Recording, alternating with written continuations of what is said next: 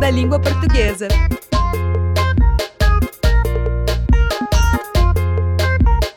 O público tem até o dia 12 de junho para visitar a exposição temporária Sonhei em Português, no Museu da Língua Portuguesa. Com curadoria de Isa Crispum Ferraz, a exposição aborda as migrações do século XXI e chama a atenção para a importância da língua no processo de sair de um lugar para o outro. A mostra apresenta trabalhos de nomes como o escritor Augusto de Campos e o artista visual Leandro Lima. Vale ainda destacar os depoimentos de 13 imigrantes que falam sobre o processo de adaptação na capital paulista. A exposição Sonhei em Português fica em cartaz de terça a domingo.